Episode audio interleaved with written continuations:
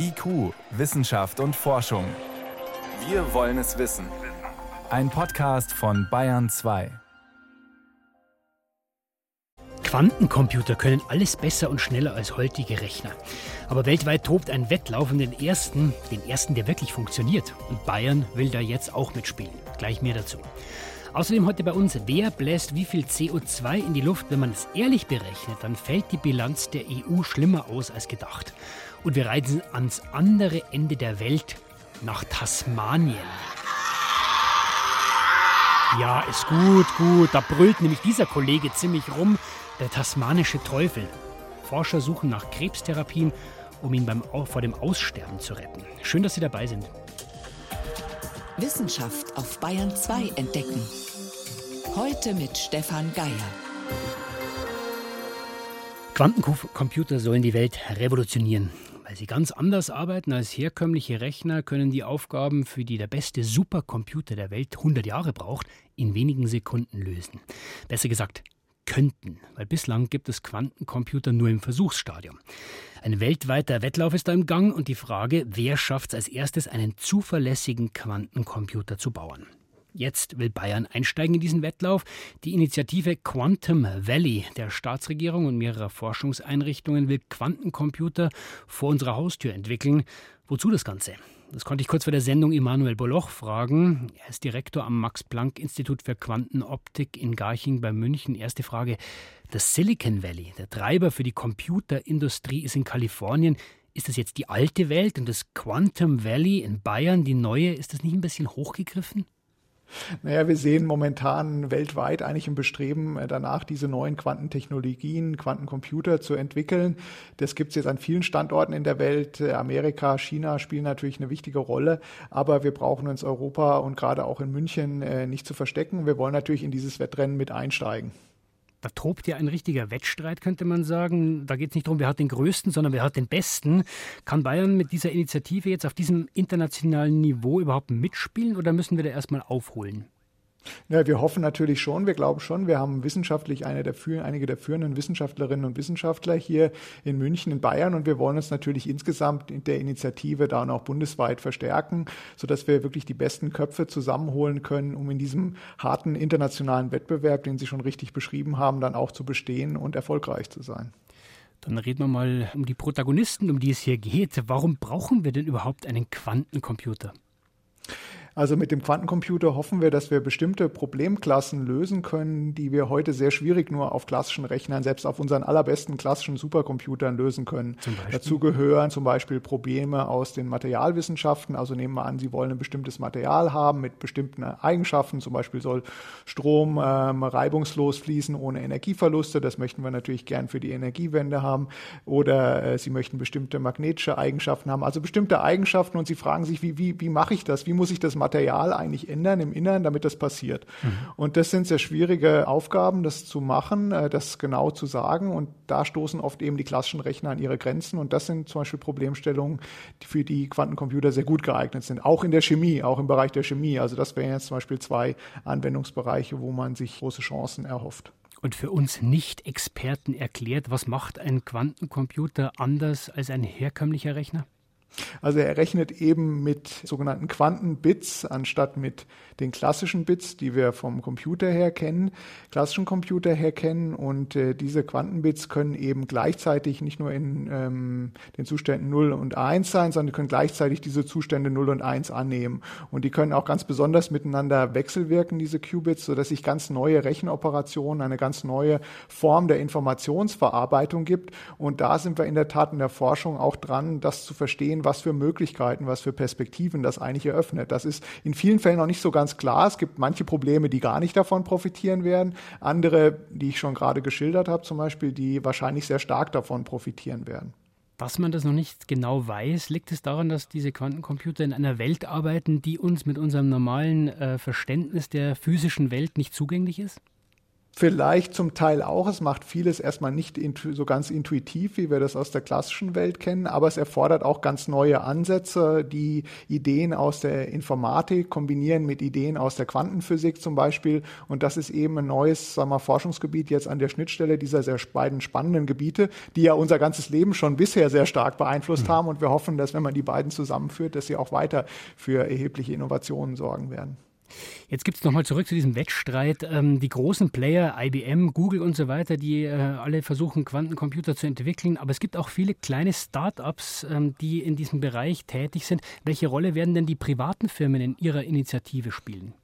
Also da hoffen wir eben, wir haben die Industrie ganz stark mit eingebunden hier im Münchner Umfeld, stehen da in einem engen Austausch mit der Industrie und äh, die wird natürlich eine ganz wesentliche Rolle spielen, sowohl äh, Big Players ähm, im Münchner Raum als natürlich auch Start-up-Unternehmen, die hier angesiedelt werden sollen, die sich mit dem Bau von Quantencomputern beschäftigen. Da stehen wir mit zwei Firmen, zum Beispiel insbesondere zwei Start-ups in engem Kontakt, die sich hier der Initiative anschließen wollen und da eine wesentliche Rolle spielen wollen.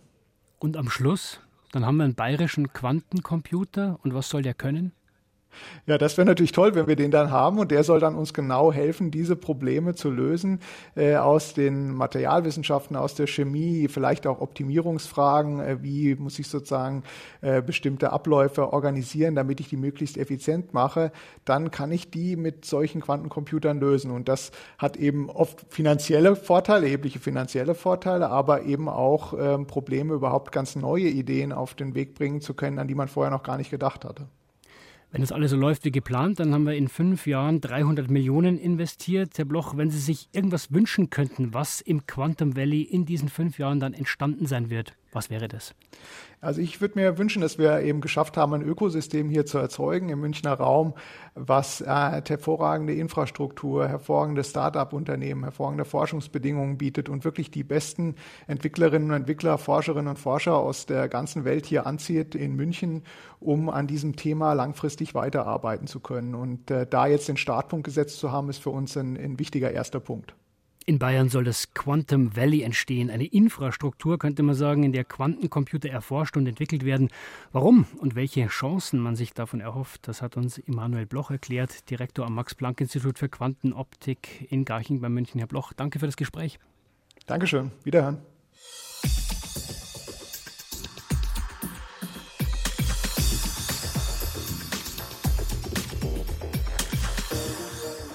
Sie hören Bayern 2, es ist 18.12 Uhr.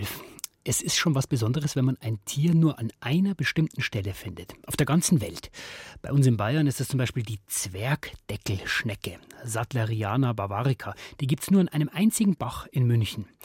Auf der anderen Seite der Erde, auf Tasmanien, da gibt es ganz besondere Endemiten, so nennen Forscher solche seltenen Tierarten, Wombats zum Beispiel oder Wallabies.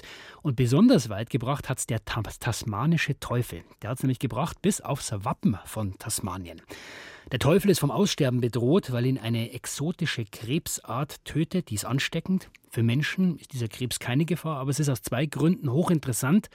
Wenn man den Teufelkrebs heilen könnte, dann könnte man das Tier einerseits vor dem Aussterben retten und zweitens auch für menschliche Krebstherapien könnte man einiges lernen.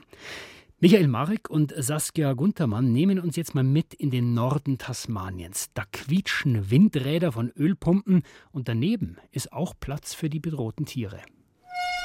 Auf, auf, that's a friendly sound. Auf. Trevana Wildlife Sanctuary liegt im Norden Tasmaniens. Im Schutzgebiet gibt es viele immergrüne Riesen-Eukalyptusbäume, die ihre Borke schälen. Die Blätter der tasmanischen Buche beginnen sich langsam in leuchtend rotes, orangefarbenes und goldenes Laub zu verwandeln. Es ist Anfang Herbst, aber immer noch heiß und schwül. Am Eingang des 37 Fußballfelder großen Parks wartet Andrew Kelly und begrüßt uns mit einem tasmanischen Teufel auf dem Arm. Tasmanian devils are a unique looking animal. Tasmanische Teufel sehen einzigartig aus. Ein gedrungener Körper, kurze Beine, ein riesiger Kopf, schwarzes Fell, spitze Zähne. Dazu ein Kiefer, der sich 20 Prozent weiter als der eines Hundes oder irgendeines anderen Raubtiers öffnen kann. Doch die Spezies ist stark gefährdet, so Andrew Kelly. Wenn tasmanische Teufel nebeneinander Aas fressen und sich mit ihren kräftigen Kiefern beißen, können sie sich mit Krebs anstecken. Tumorzellen werden anschließend durch Speichel von einem Tier auf das nächste übertragen. Die Beutelteufel erkranken an Gesichtskrebs, der sie in ihren vitalen Funktionen trifft.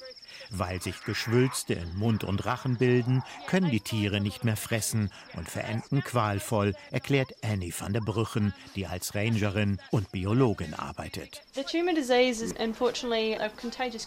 Leider handelt es sich bei der Tumorerkrankung um einen ansteckenden Krebs. Dadurch wurden in den letzten 20 Jahren 80 bis 90 Prozent der tasmanischen Teufel getötet. Er gehört also zu den vom Aussterben bedrohten Tierarten. Wie die Beutelteufel-typische Gesichtskrebserkrankung überhaupt entstehen konnte, das ist noch nicht ganz klar. Für Andrew Kelly ist die wahrscheinlichste Erklärung, der Krebs könnte eine Folge der rasanten Ausbreitung des tasmanischen Teufels um die Jahrtausendwende sein. Zu dieser Zeit hatte es auf Tasmanien viel Regen gegeben, pflanzenfressende Tiere wie Wombats, Wallabies und Kängurus vermehrten sich sprunghaft und dementsprechend auch die tasmanischen Teufel, die sich vornehmlich von deren Kadavern ernährten. Die Zahl der Beutelteufel nahm ungebremst zu, dann aber folgte eine Phase großer Trockenheit. Und was passierte daraufhin? Plötzlich gab es nicht mehr ausreichend Futter, also Aas für die tasmanischen Teufel. Dies führte zu neuen Verhaltensweisen, verbunden mit mehr Konkurrenz, Rivalität und Aggressivität unter den Beutelteufeln. Das wiederum verursachte eine Menge Stress. Und was geschieht, wenn man fortwährend unter Stress steht? Das Immunsystem wird geschwächt. Das ist also eine mögliche Erklärung. Der Tumor fungiert als ein Mechanismus zur Kontrolle der Populationsgröße.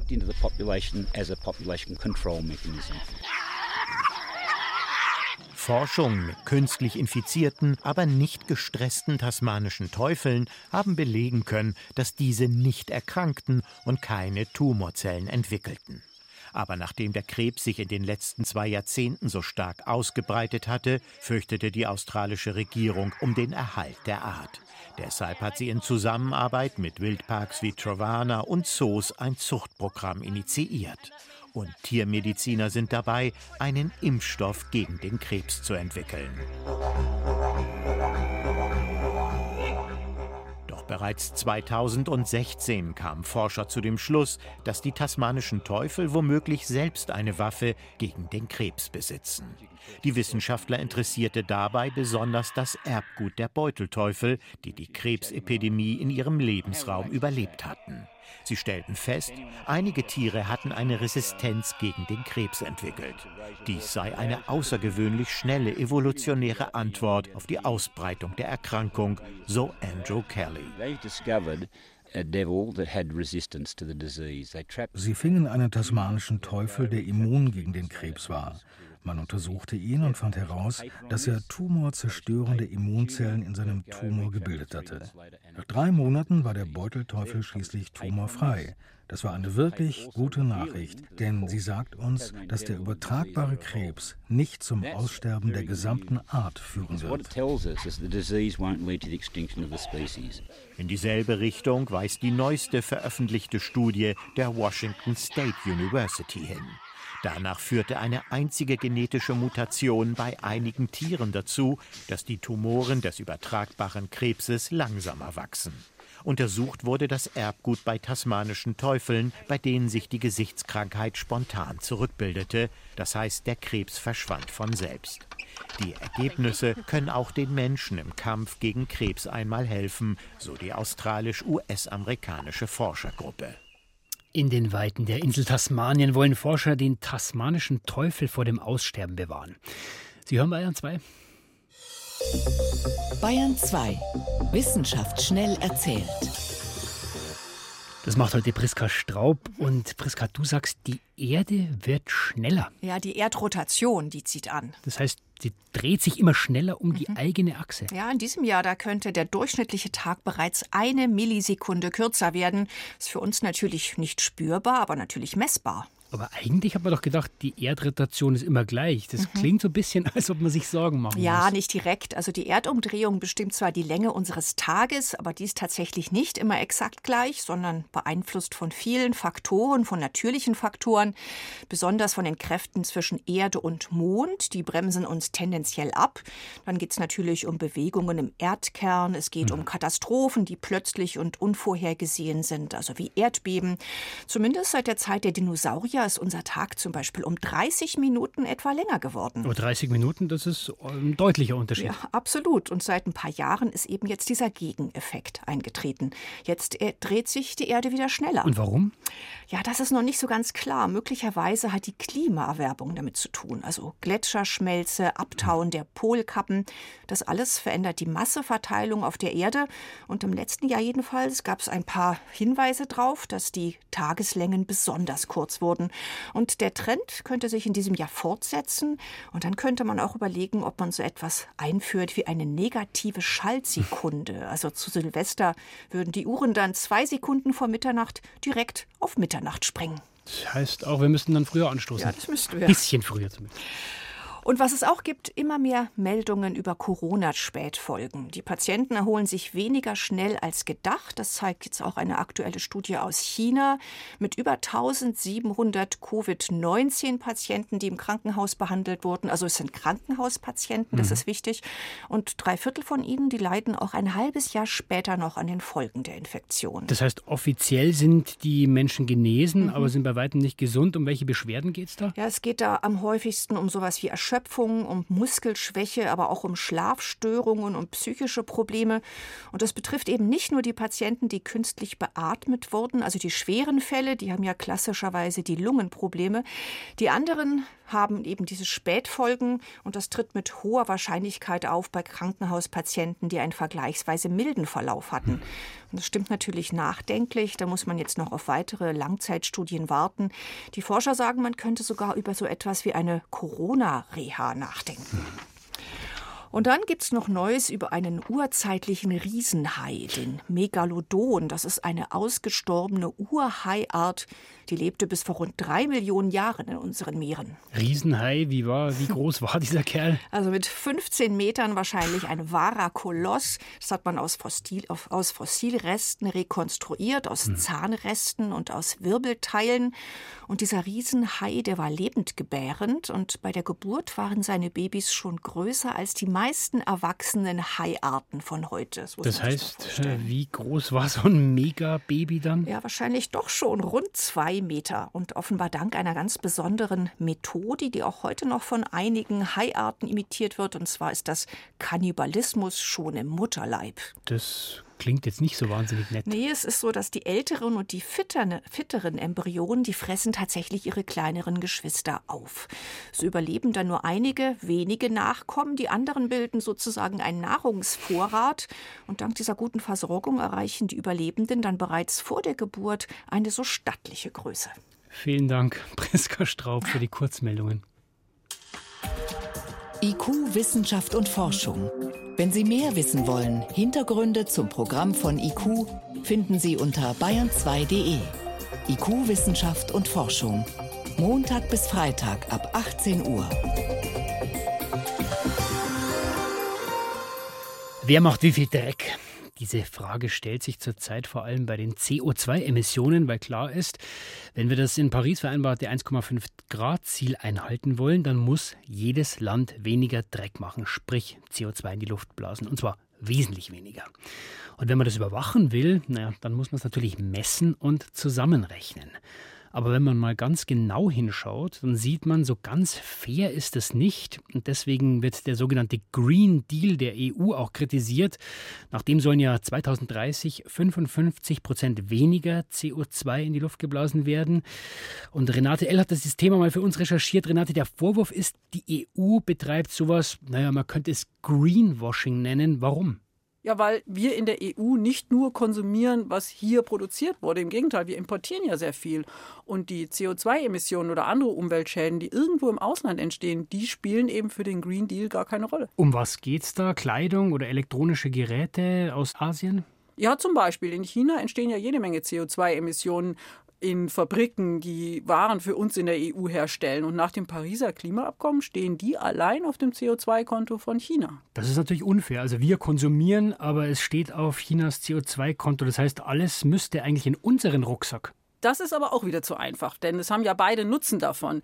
Die chinesischen Unternehmen, weil sie Gewinne erwirtschaften und wir durch die billigen Produkte. Und wie müsste man es denn aufteilen, also damit jeder sein gerechtes Päckchen dann zugerechnet bekommt? Da gibt es eigentlich noch keine Regeln, aber Forschende am Mercator-Institut in Berlin haben jetzt ein Modell entwickelt, wie man die CO2-Konten belasten müsste. Sie nennen es Aufteilung entlang des ökonomischen Nutzens. Okay.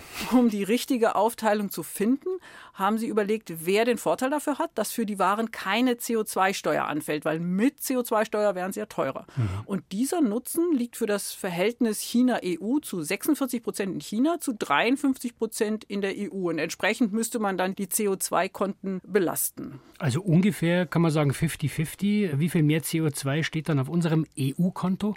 Das wären gut 7 Prozent mehr, also gar nicht so viel. Zum Vergleich, wenn der CO2-Ausstoß für alle Importwaren aus China für die EU verbucht würde, dann wären es gut gut 18,5 Prozent, also mehr als doppelt so viel. Aber das wäre dann eben nicht gerecht, sagen die Forscher, weil China ja vor der Produktion auch einen Nutzen hat. Und man darf bei den Überlegungen ja auch nicht übersehen, dass die EU auch Waren nach China exportiert. Das ist in die andere Richtung. Genau, in die andere Richtung. Und dass damit CO2 auch eingespart werden kann, zum Beispiel Autos. Die Fabriken hierzulande sind klimafreundlicher als in China, zum Beispiel, weil wir inzwischen so einen hohen Anteil von Strom aus Wind und Sonne haben. Mhm. In China ist es vor allem Kohlestrom. Internationale Warnströme sind also nicht zwangsläufig klimaschädlich. Man müsste halt im Einzelnen durchrechnen, für welches Produkt wo mehr CO2 anfällt. Jetzt importieren wir nicht nur Jeans und Handys, sondern auch Mangos aus Afrika, Avocados und Soja aus Südamerika. Muss man das dann nicht auch alles mit einrechnen? Ja, klar. Zum Beispiel der Anbau von Avocados ist sehr umweltbelastend. Der Import in Kühlcontainern verbraucht viel Energie. Aber mengenmäßig fallen bei der Landwirtschaft vor allem die Futtermittel ins Gewicht. Ich finde, dass zwei Zahlen das sehr eindrucksvoll illustrieren, welchen Einfluss unsere Agrarimporte haben. In der EU hat die Waldfläche zwischen 1990 und 2014 um gut 12,5 Millionen Hektar zugenommen. Das klingt gut. Mhm. Aber im Ausland gingen in derselben Zeit fast 11,5 Millionen Hektar Wald verloren, um Anbauflächen zu schaffen für EU-Importe. Auf diesen Anbauflächen, da ähm, macht man natürlich keinen Biolandbau, könnte ich mir vorstellen. Aber was hat das jetzt mit CO2 zu tun? Ja, diese industrialisierte Landwirtschaft, die da in der Tat stattfindet, die erzeugt eben sehr viel CO2. Zum einen durch den hohen Verbrauch von Dünger und Pestiziden, der in den letzten Jahren auch immer weiter gestiegen ist. Und schon jetzt ist zum Beispiel der Düngerverbrauch doppelt so hoch bei den Importländern wie in der EU selber. Und die Herstellung von Düngerpestiziden erzeugt zum einen sehr viel CO2 und auch die stark gedüngten Äcker dünsten Treibhausgase aus. Und das alles führt eben zu einer hohen Klimabelastung dieser Landwirtschaft, aus der wir in die EU importieren. Jetzt sagt der Green Deal der EU, gerade diese Belastungen werden wir stark zurückfahren. Ja, und das gilt aber eben nur für die Landwirte in der EU. Und Forschende am Karlsruher Institut für Technologie fordern deshalb, dass die EU diesen Green Deal auch auf die Agrarimporte ausdehnt. Denn es gibt ja Handelsabkommen, in denen die EU zum Beispiel festlegen könnte, dass diese Regeln auch für den Anbau von Avocados oder Soja gelten. Mhm. Das wird aber bisher nicht gemacht. Immerhin im Mercosur-Vertrag mit Südamerika, der wird gerade verhandelt, gibt es eine Formulierung, dass die Länder anstreben, ihre Umweltgesetzgebung zu verbessern. Anstreben ist noch keine Vereinbarung. Das heißt also, Renate, es bleibt so unfair, wie es ist, zu unseren Gunsten. Alle Umweltschäden für importierte Waren gehen zu Lasten der Herstellerländer? Ja, im Prinzip schon zumindest nach den politischen Regeln. Aber natürlich kann jeder von uns einen persönlichen Green Deal für den eigenen Haushalt einführen und beim Einkaufen auf Bioware achten, auch bei Produkten von außerhalb der EU, wie zum Beispiel Kaffee, Tee, Kakao. Und man kann ja auch mal überlegen, ob es wieder eine Avocado sein muss oder vielleicht was aus der EU, was Heimisches und vor allem eben das Bewusstsein schärfen für die Umweltauswirkungen des eigenen Konsums, solange der Green Deal der EU eben nicht für Importware gilt. Wir wollen in der EU immer weniger CO2 ausstoßen. Das machen wir auch. Aber eigentlich müssten wir auch einrechnen, was in den Ländern entsteht, deren Waren bei uns gekauft und konsumiert werden. Vielen Dank für diese Einschätzungen, Renate L. Gerne. Und soweit war es das vom IQ-Team für heute. Am Mikrofon war Stefan Geier.